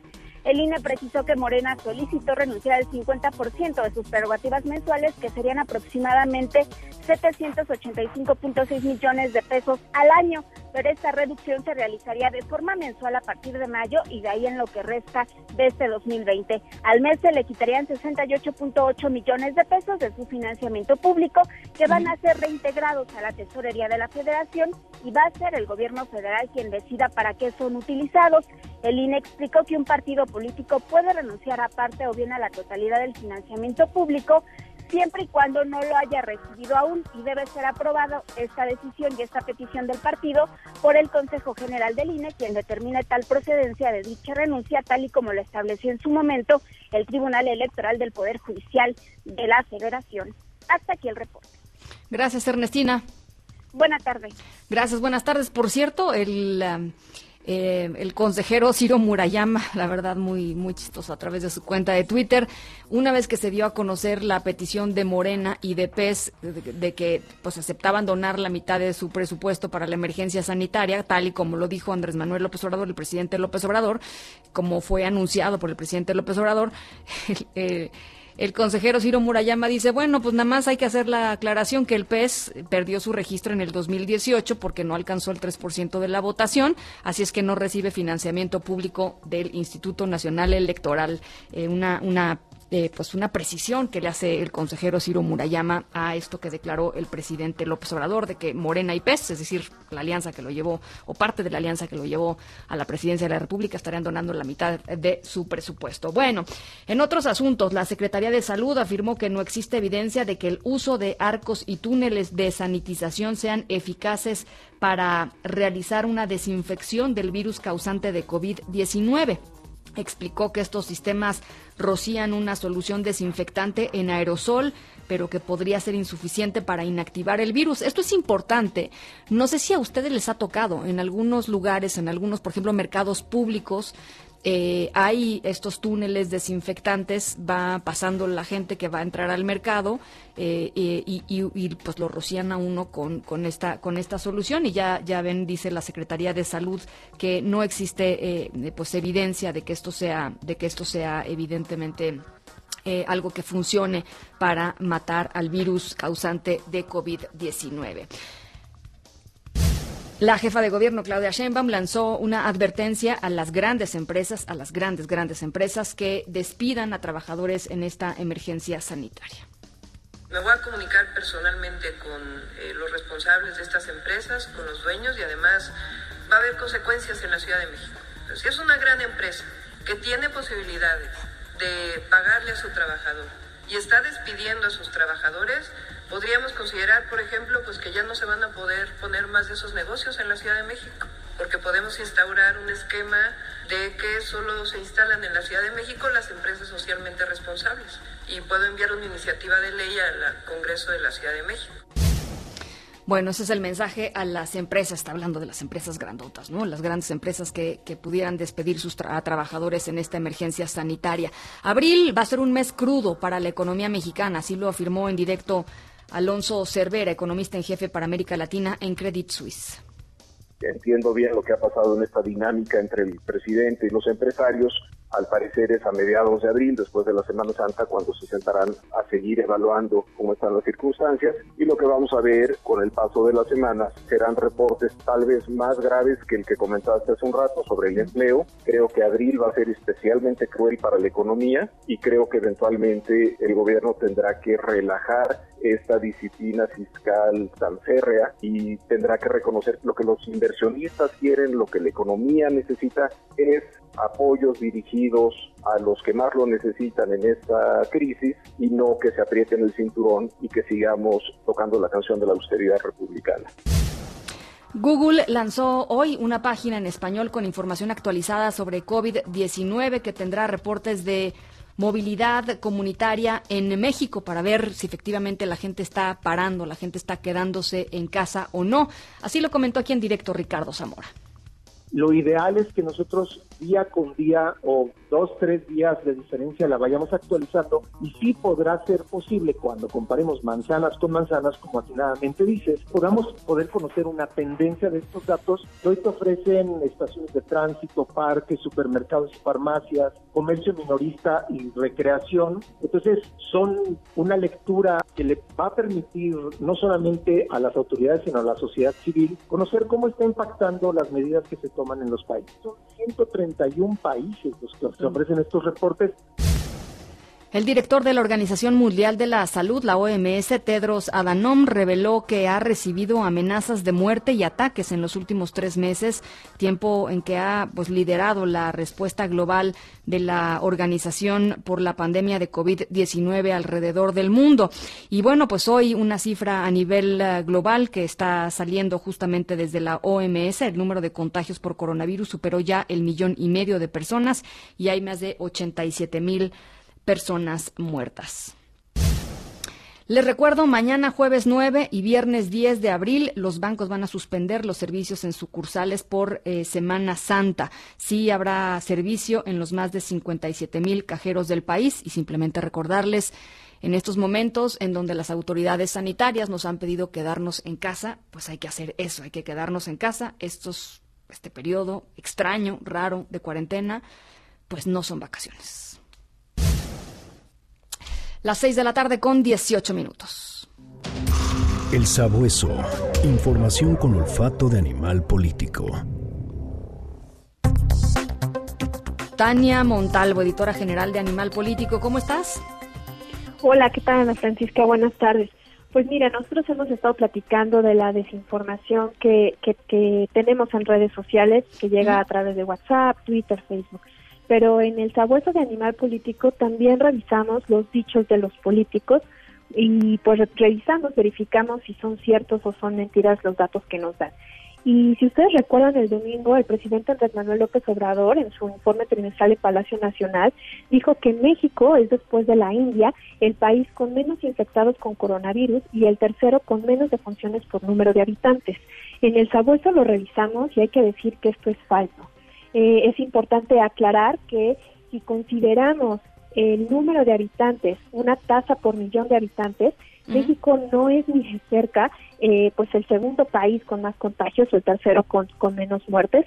Al contrario, México está en un, en, un, en un lugar de 71, en una posición 71 de un listado de todos los países del mundo que han registrado por lo menos un caso confirmado de coronavirus. Y de hecho India tampoco está tan arriba como dijo el presidente López Obrador. India está en la posición 30 del listado total de estos países con al menos un caso confirmado. Una vez que Andrés Manuel dijo esto el domingo, pues empezó a haber muchas dudas sobre si era verdad o era mentira que México estaba tan bien posicionado en un ranking de todos los países del mundo en cuanto a casos confirmados y muertes por coronavirus, ¿no? Entonces nosotros en el sabueso revisamos y en algún momento consideramos quizá la posibilidad de que el presidente López Obrador se haya referido exclusivamente a los países que integran el G20. Ya. Porque si es así, eh, es verdad que, que, que, México puede estar un poquito mejor posicionado entre los países del G20, pero incluso sigue siendo mentira que es después de la India el país con menos infectados con coronavirus, ¿no? Entonces, pues estos datos que en este caso que salieron del presidente, también nosotros en el sabueso los estamos revisando para que no genere ninguna clase de confusión entre la ciudadanía, Ana Francisca. O quizá de sensación de, de, seguridad o de tranquilidad cuando pues este, la situación es, es difícil, es grave. Sí, así es. Este, O sea, creo que el, el, mensaje justo lo que provocó fue eso, generó como mucha duda de, pues si México está tan bien a nivel mundial, porque estamos eh, pues tomando todas estas medidas de aislamiento que están provocando tanto caos económico. Y pues lo cierto es que pues no, o sea, la verdad es que México no está en segunda posición en un listado global, aunque se considere eh, en una tasa por millón de habitantes, te digo que está en una posición 71 de entre todos los países del mundo, que pues no es no es una posición tan privilegiada como la presumió el presidente. No. Y además también uno podría agregarle otro otra variable a este a este análisis que haces y a esta verificación que hicieron ahí eh, eh, en el sabueso, Tania, que tiene que ver con el número de pruebas, ¿no? Este y esta y esta cuestión simplemente pues eh, intuitiva que es si uno hace pues más pruebas probablemente haya más casos confirmados, es así de sencillo. México no ha hecho muchas pruebas. Sí, o sea, en realidad lo que justamente revisamos en el sabueso es cómo hay distintas variables, ¿no? O sea, que es muy complicado simplemente este decir pues una conclusión tan sí exactamente cuando no estamos considerando todos todos los factores. Hay otros factores como por ejemplo que el avance de la enfermedad es distinta en cada país este o sea como pues como como ustedes saben pues el avance de la enfermedad la, el avance de la curva pues también cambia en función de cuándo fue el primer caso y en qué momento de la pandemia eh, está en cada país no entonces en este caso utilizando los mismos datos del presidente pues el presidente compara a México con India cuando la diferencia eh, de cuánto se registró el primer caso en cada uno de los países es de un mes ¿no? Entonces, ese mes hace una diferencia abismal entre cómo pudo haber avanzado la enfermedad en cada uno de los países. Totalmente. Totalmente. Bueno, pues allá está Tania Montalvo. Gracias por, eh, por eh, platicar con nosotros como todas las tardes. Eh, tienen esta herramienta, úsenla, es el sabueso de animal político. Si ustedes tienen información, si les llegó una cadena de WhatsApp o un correo electrónico que tenga que ver con, con COVID-19, con el coronavirus y no están seguros de que sea información confiable y verificada, acérquense, acérquense al sabueso de animal político y ellos los pueden ayudar también a verificar la información. Por supuesto, también en nuestra página de internet está mbsnoticias.com diagonal coronavirus. Ahí está todo, todo lo que ustedes quieren saber sobre coronavirus, información totalmente verificada. Gracias, Tania. Muchas gracias a Francisca. Buenas tardes. Un abrazo al nido, las 6 con 23. Nos vamos a la pausa. Medidas preventivas ante coronavirus. ¿Qué medidas básicas de precaución debemos tener ante la propagación internacional del coronavirus? La Organización Mundial de la Salud emite las siguientes recomendaciones.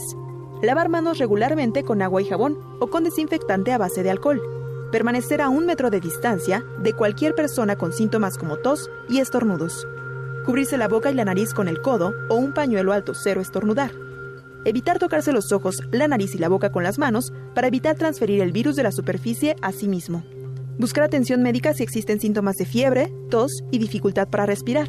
Como precaución general, adopte medidas de higiene cuando visite mercados de animales vivos o mercados de productos frescos.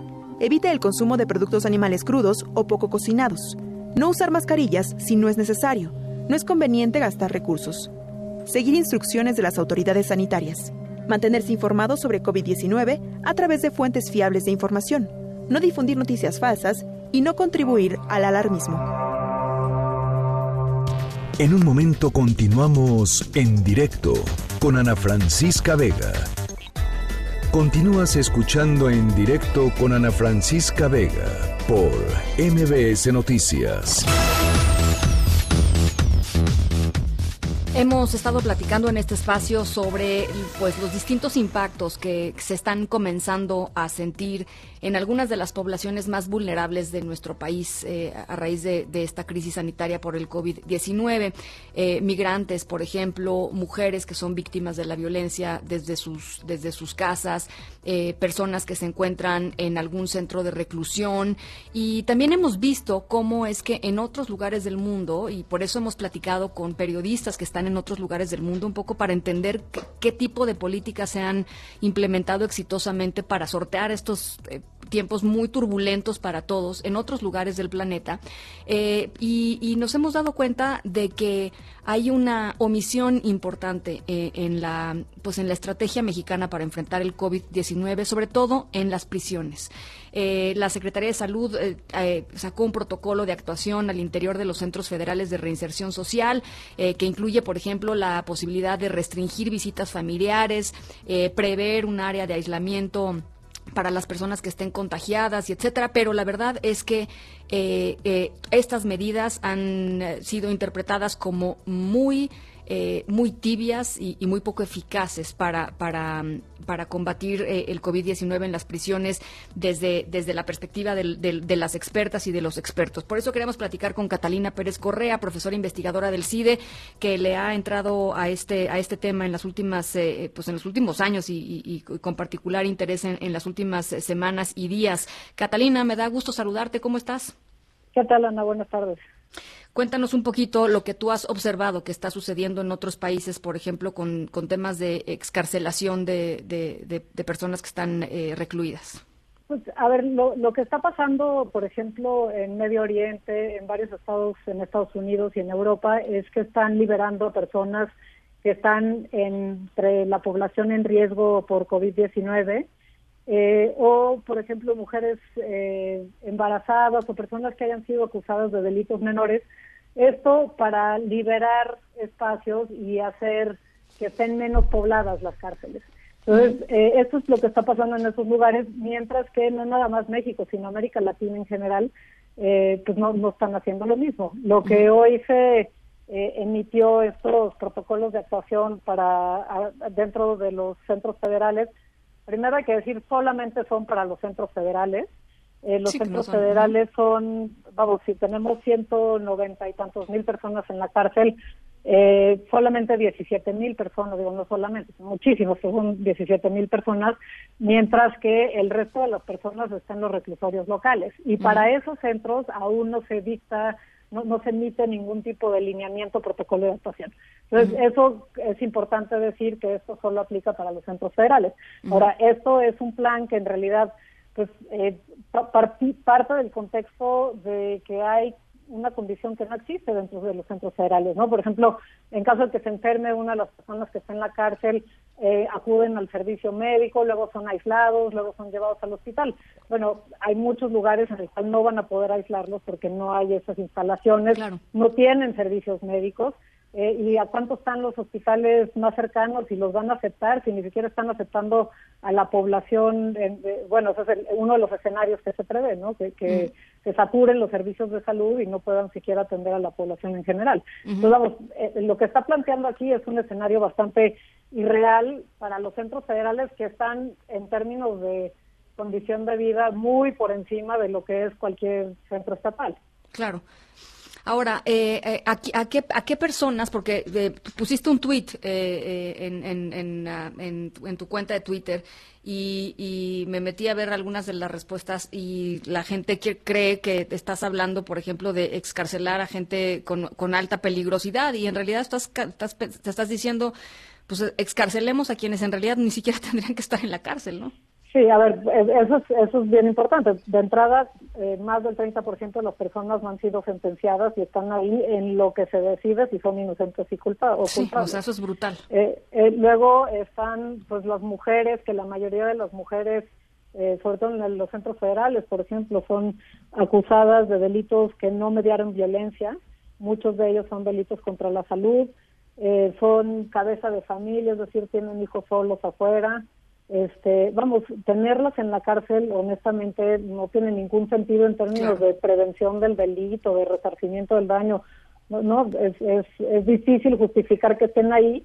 Más difícil es justificar que estén ahí cuando hay una pandemia de por medio, ¿no? Claro. Este, en los centros locales hay muchísimas personas que están acusados por delitos menores, eh, pues que francamente sí se pueden eh, dictar medidas eh, preventivas de poner este mandar arresto domiciliario lo que sea eh, pero no a ver lo que están haciendo en otros países no es simplemente decir bueno y ahora todos los de esta celda se salen sino pues hacer una revisión de cuáles son las personas que tienen un perfil no violento que no cometieron, no están acusados de delitos graves y, o que están acusados de posesión simple de drogas, por ejemplo, que están acusados de este alguna accidente en el cual se dañó el patrimonio porque chocaron y hoy no se terminaron en la casa. Bueno, esas son las personas, no no estamos hablando de violadores y secuestradores que además normalmente no son las personas que están en los cárceles de nuestro país. Claro. Eh, finalmente te quería, te quería preguntar, bueno, y además, a ver, acordémonos de, de la última, eh, hay un problema de sarampión en la Ciudad de México, problema que, que, que, que arrancó en una cárcel este, en la Ciudad de México. O sea, digamos, ahí está en, en, en, chiquito, pero pues uno de los, eh, el ejemplo más claro de que no, no están dadas las condiciones sanitarias óptimas para que si alguien se infecta de COVID-19 hoy eh, en una cárcel pueda ser eh, aislado adecuadamente y que no termine contagiando pues a sus familiares o a los familiares del de al lado, o este, en fin, ¿no? Este... O, al, o al personal penitenciario. O, al personal. el, el, protocolo de actuación de ahora está en un contexto en el cual nadie del personal se enferma. Y van a estar ahí listos para poder aislar, vigilar, alimentar, porque además este, pues que cada quien esté en su celda y no se mueva, bueno, pues eso implica un número de personal que esté haciendo eh, ese trabajo.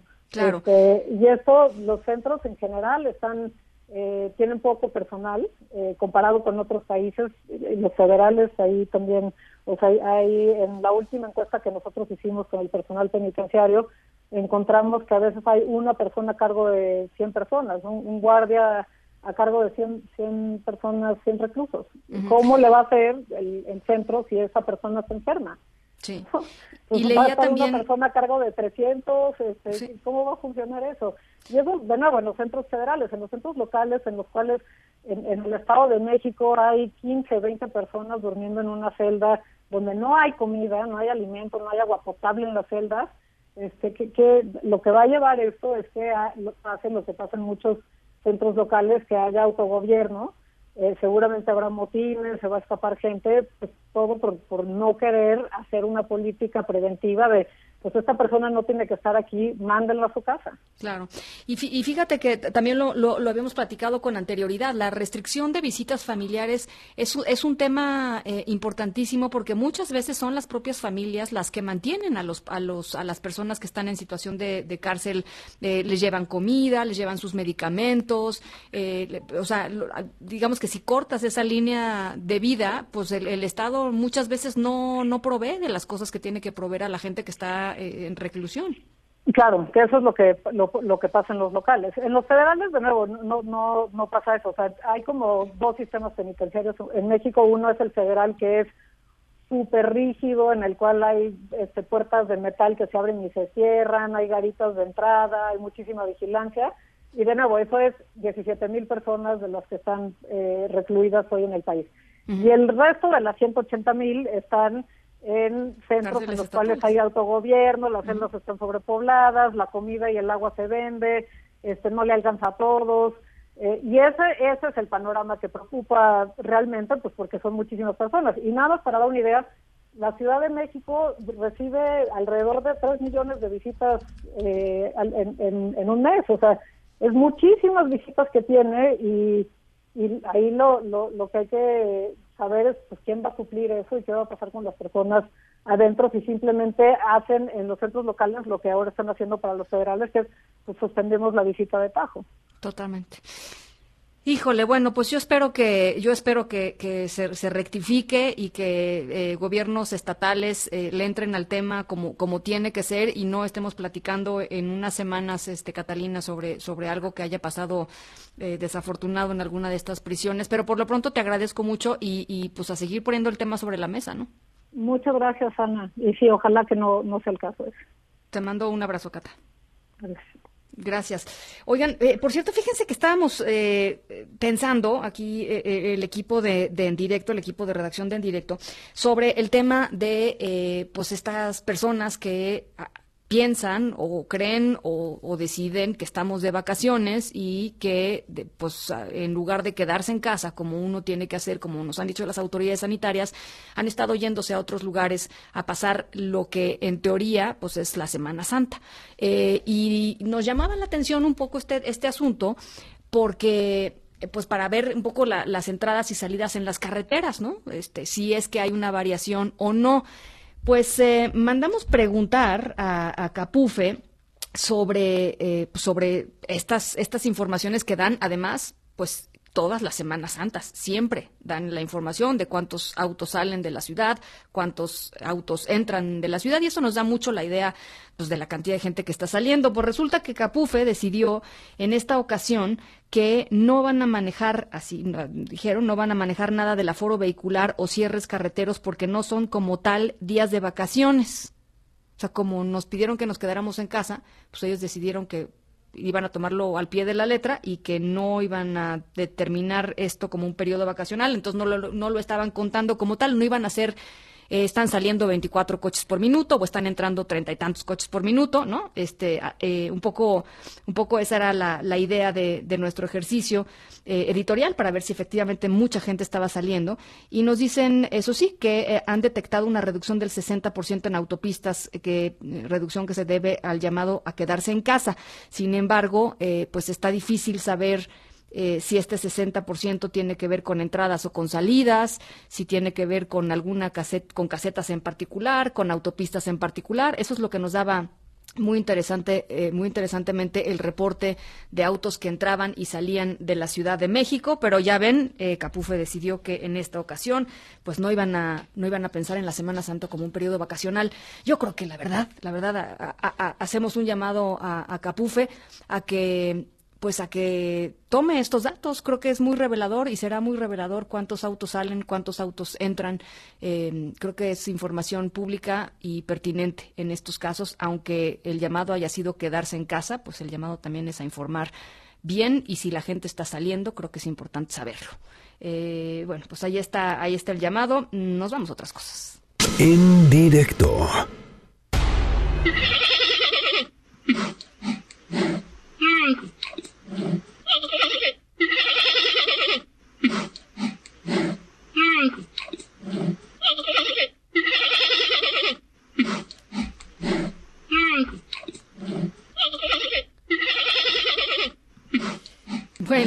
Este, ¿qué, animal creen que estamos escuchando? Este, yo los reto a que me a que me escriban a través de nuestro número de WhatsApp 5543 77 Va otra vez 5543 77 Eh, estos seres vivos, nuestros protagonistas de la historia sonora de hoy es una pareja em, que pues les cayó muy bien que los seres humanos no nos pusiéramos alrededor suyo este, se relajaron, decidieron que nosotros éramos una plaga ahí medio, este, medio molesta eh, y pues decidieron amarse, diría yo, ¿no? Eh, en ausencia de los seres humanos. Eh, ahorita les digo de qué animal se trata, a ver si me adivinan, a ver si me adivinan. 55 43 77 1025 ya me están diciendo que no son, que no se amaron, que nomás, bueno, ya no voy a decir, ya no voy a decir. Este, a ver, va otra vez el sonido.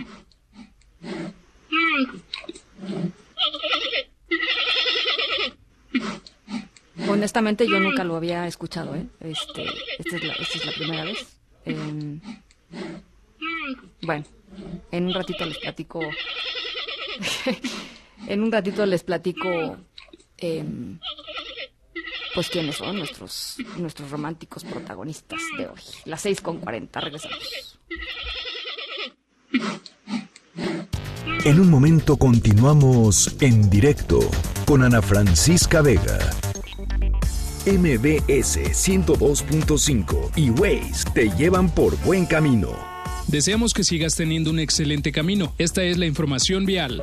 Norte, hay carga vehicular en ambos bloques de Avenida Congreso de la Unión, desde Avenida Río Consulado hasta Avenida Talismán. Si buscas un mejor avance, puedes tomar Avenida Eduardo Molina o la lateral de Ferrocarril Hidalgo. Sur, constante el avance sobre el eje 8 Sur, desde Avenida Río Miscuac hasta Calzada de Tlalpan. Poniente, Paseo de la Herradura con avance constante entre Avenida del Conscripto y Boulevard Interlomas. Esto es en sus dos sentidos. Centro, Tránsito favorable sobre anillo de circunvalación desde Lecumberri hasta Fray Servando Teresa de Mier. Y mañana no circulan los automóviles con holograma 1 y 2, engomado color verde, terminación de placas 1 y 2. Continúa escuchando en directo con Ana Francisca Vega. MBS 102.5 y Waze te llevaron por buen camino. En el Facebook de MBS Noticias tenemos lo mejor de la información que se genera minuto a minuto. Sé parte de nuestra comunidad digital y mantente informado con lo más relevante de México y el mundo. Este espacio se encuentra abierto al diálogo y la opinión. MBS Noticias, información para todos. Continúas escuchando en directo con Ana Francisca Vega por MBS Noticias. Ate con queso con Irma Uribe. Irma Uribe, tú sí sabes de qué animales estamos hablando, esos animales que, que le dieron vuelo a la hilacha. claro que sé, ¿cómo estás? ¿Bien tú? Bien también. ¿Sí sabes? ¿Sí habías escuchado e-, ese sonido? ¿Sabes qué? Vi, eh, no había escuchado el sonido jamás, pero vi el video. Ah, ok. Bueno, ya no nos, ya no nos digas más. No, ni se los voy a escribir. No nos digas más, no nos digas más. Em, bueno, pero tú nos traías otra cosa, ¿no? Yo le traigo otra cosa completamente diferente. A ver, pero no se pierdan la historia sonora, no, no le apaguen porque la verdad sí estuvo muy entretenida, eh, sí está muy entretenida la historia de lo que pasó con estos animalillos. Oigan, pues yo lo que les traigo es, en estos días de encierro, eh, seguramente han, si no rescatado, usado mucho más de lo normal los libros infantiles que tienen en su casa. Y es probable también que hayan estado eh, inclusive pidiendo libros por internet, ¿no? Comprando nuevos libros, escuchando las recomendaciones eh, que les hacemos acá y en otros canales, etcétera. Em, y hoy les traigo una recomendación muy, muy especial, que es la siguiente. Con, con, con la contingencia que estamos viviendo ahorita y la crisis económica que ya se empieza a sentir y se viene además em, cada vez más fuerte, ojalá no tanto, em, las librerías pequeñas, las librerías locales que están cerca de su casa, en sus colonias, en sus ciudades, están pasándola mal también porque no son las librerías de donde normalmente pedimos en línea. ¿No? Normalmente cuando compramos libros en línea lo hacemos como de pues de, de las grandes cadenas o de de, pues de, plataformas eh, Del dueño de todo. que nos permiten hacer esto y que tienen un gran eh, catálogo y que nos facilitan la vida de muchas maneras. Sin embargo, hay muchas librerías locales que se están poniendo las pilas, como muchos otros negocios pequeños, para adaptarse a la situación que estamos viviendo ahorita y están poniendo sus catálogos en línea a través de sus redes sociales, aceptando transferencias, eh, mandando eh, los libros, haciendo envíos a todo el país, etcétera, para que no tengan que cerrar, básicamente. Así que la recomendación de esta semana es busquen esas librerías, busquen esos pequeños negocios. Eh, a quienes les pueden comprar durante la contingencia para tener más libros en su casa, para, para poder leer con sus hijos, con sus hijas, mándenle un regalito a sus sobrinos em, que están encerrados lejos de ustedes, em, pero háganlo de empresas locales. Les traigo dos recomendaciones en particular, las dos son para la Ciudad de México. Las dos ya confirmé que están en pleno funcionamiento a través de redes sociales em, y de sus páginas de internet para que compren libros increíbles para niños. La primera es Orion Kids, que está en la Ciudad de México, en la colonia Roma. Em, los pueden seguir en arroba Orion Kids MX, tanto en Instagram como en Facebook. Ellos lo que hacen es que suben su catálogo en línea. Ustedes pueden ver en su Instagram qué cosas hay. Además ponen em, una breve reseña de los libros y opiniones y así. Está muy padre lo que hacen con algunas fotos. Ustedes les, les llaman o les mandan un mensaje, les dicen qué libro les interesa, hacen la transferencia y ellos están haciendo los envíos todos los viernes. Me encanta. Tienen una selección de libros. Si no conocen Orion Kids, ahora que podamos salir al mundo otra vez, vayan porque es una librería preciosa, especializada en libros infantiles y la tienda físicamente es increíble. Muy bonita. Está muy, muy bonita. Em, la segunda recomendación es eh, la, increíble, la increíble librería que también está en la Ciudad de México. Si bien esta librería no es una librería especializada en literatura infantil y juvenil, sí es una librería que se especializa en curar, en seleccionar los libros de manera muy, muy cuidadosa. Tienen una selección muy linda de editoriales em, independientes, mexicanas, etcétera, que están muy, muy bien. Eh, seleccionados. Em, ellos también ya tienen ventas en línea a través de sus redes sociales y pueden seguirlos en arroba la increíble librería en Instagram y la increíble librería en Facebook. Em, ahí pueden tener más información de cómo hacerle y ellos están haciendo envíos em, de manera continua. Me encantan los dos, me encantan las dos recomendaciones y a la gente que no nos está escuchando desde la Ciudad de México, las recomendaciones, seguramente ustedes saben de alguna librería que han visto por ahí, este, y que dicen, ay, pues este, ahí luego, ¿no? Exactamente. Eh, y yo creo que hay que hacer el esfuerzo para, pues, para comprar local, ¿no? Ahora sí, ahora sí más que nunca creo que hay que hay que echarle la mano a toda la gente que igual este la está empezando a pasar muy mal en términos económicos. Todas estas este pues si normalmente una librería pequeña es es casi una, una, una especie en peligro de extinción y digo casi porque ojalá que no pero pero yo creo que hay que hacer ese, ese esfuerzo. Yo creo que ellos lo van a agradecer mucho y ustedes seguramente pueden encontrar una super joya no seguramente van a encontrar cosas muy lindas y como bien dices, ahorita es momento de apoyarnos entre todos y si podemos, o sea, si ya vamos a consumir, pues consumamos local. Me parece perfecto. Irma Uribe, en tus redes sociales, arroba Irmolauro. Este, siempre me va a dar risa, Irma. Siempre, ya sé, a mí también. Tu cuenta ya Siempre me va a dar risa, arroba Irmolauro. Eh, eh, ahí, ahí van a, va a colgar Irma toda la información y, se las compartimos también nosotros con muchísimo gusto. Mil gracias, Irma. Gracias a ustedes y no se olviden de seguir en Instagram arroba cuéntanos un cuento porque tenemos videos diarios de cuentacuentos a las 5 de la tarde. Ah, ya, ya vi la lista y me encantó la lista de toda la gente que va a contar cuentos, así es que les, les, les conviene entrar y echar un vistazo. Gracias. Bye. Un abrazo. Nos vamos a una pausa a las 6 con 47, regresamos. En un momento continuamos en directo con Ana Francisca Vega. Continúas escuchando en directo con Ana Francisca Vega por MBS Noticias. Juan Carlos Alarcón, ¿cómo estás? Buenas tardes. Tú sí nos tienes el aforo carretero. ¿Cómo estás? Efectivamente, gracias eh, Ana Francisca. Y puedo confirmarte que la autopista que mayor aforo presenta en cuanto a salidas hacia otras entidades, es la de Querétaro con 26 por 18 de entrada. Esto es por minuto, 26 vehículos de entrada por 18 de salida en la México Querétaro. También la México Texcoco, 25 de entrada por 28 de salida. Y una de las que tradicionalmente en esta temporada estaba pues prácticamente arriba era la México Cuernavaca.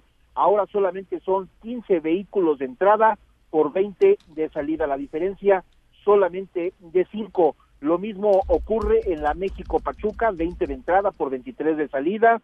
La México Toluca, 15 vehículos de entrada por 14 de salida. Esto es cada minuto. La México Puebla ingresan 14 a la Ciudad de México y salen 16. Como te podrás dar cuenta, pues es mínima la diferencia de los automóviles que salen hacia algún destino turístico, es decir, hacia alguno de los estados que precisamente pues van a diferentes puntos de la República Mexicana. Y es el reporte que tengo. Muchísimas gracias, Juan Carlos. A ver, rapidísimo, nos vamos con mi compañero Adrián Jiménez, que tiene información sobre confirmaciones de COVID-19 entre funcionarios aquí de la, de la, jefa, de la Ciudad de México. ¿Cómo estás, eh, Adrián? Ya no lo tenemos ahí. Bueno, ya no lo tenemos ahí. Estoy preguntándole a mi equipo a ver si podemos reconectar. Bueno, pues nos vamos a otras cosas. En directo. Esta noche es para amar. Ya todo listo está. Bueno. Eran pandas, los animales de los que les estaba platicando nuestra historia sonora de hoy eran pues una pareja de pandas que llevaba eh, bueno, estamos escuchando esta noche es para amar de la película del Rey León. Pues estos pandas, fíjense ustedes que llevaban 10 años em, eh, en el zoológico allá en Hong Kong, en el Ocean Park de Hong Kong. Em, ella se llama Jing Jing y él se llama Lele y venían, llevaban 10 años intentando aparearse sin éxito. Eh, y bueno, eh, pues desapareció la gente del zoológico en el que está. Eh, y pues Jing Jing y Lele ¿qué les digo? Pues ahí hay videos. Yo no, les, yo no voy a describir nada. Ahí hay videos. Eh, en las imágenes difundidas a través de, de, redes sociales del parque puede ver a los pandas abrazándose porque finalmente después de 10 años lograron lograron eh, aparearse eh, eh, exitosamente. La procreación es muy difícil en el caso de los oso panda. la población de pandas en estado silvestre es de 1.800 individuos en el mundo. Las hembras ovulan solamente una vez al año por un periodo muy, muy cortito de tiempo, así es que pues, se podrán imaginar. El zoológico está cerrado desde el 26 de enero y afortunadamente coincidió con el celo de la hembra, así es que pues en unos meses estaremos monitoreando a ver si efectivamente efectivamente, pues de, de esta historia de amor sale un pandita a otras cosas. MBS Noticias Contigo en Casa tiene para ti notas positivas. Karime López.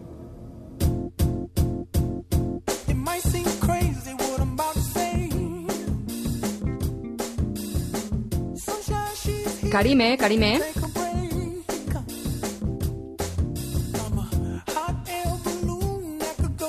Ana, muy buenas tardes. ¿Cómo ahí andas por ahí. Cuéntanos rapidísimo, Karime. Muchas gracias, Ana. Pues mira, te cuento, uno de los primeros síntomas o algunos de los síntomas que reportan personas que han tenido coronavirus es la pérdida del olfato y del gusto. Entonces, investigadores británicos lo que hicieron fue desarrollar una plataforma en Internet que es como una especie de examen del olfato. Te cuento brevemente cómo sirve. Uno se registra y pone productos que puede oler fácilmente en casa, desde pasta de dientes, eh, orégano, aromatizantes, bueno, la basura orgánica. Exacto. A mí me divirtió mucho que había vodka. Entonces, de verdad está muy fácil que puedas tener todo eso en casa. Y luego vas haciendo un examen de con qué intensidad hueles cada uno.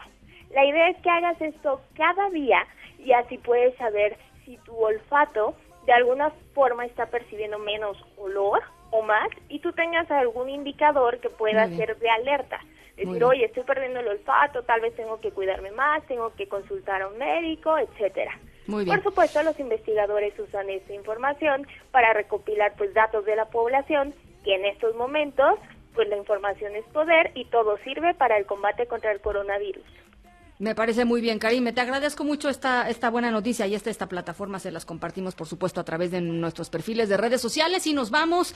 Son las seis con cincuenta y seis a nombre de todos los que hacen posible este espacio informativo. Gracias por acompañarnos en esta tarde de miércoles. Yo soy Ana Francisca Vega. Se quedan como siempre con Gaby Vargas y después ya saben, charros contra gangsters. Pasen buena noche. Nos escuchamos mañana. MBS Noticias presentó en directo con Ana Francisca Vega. Información para todos. Este podcast lo escuchas en exclusiva por Himalaya.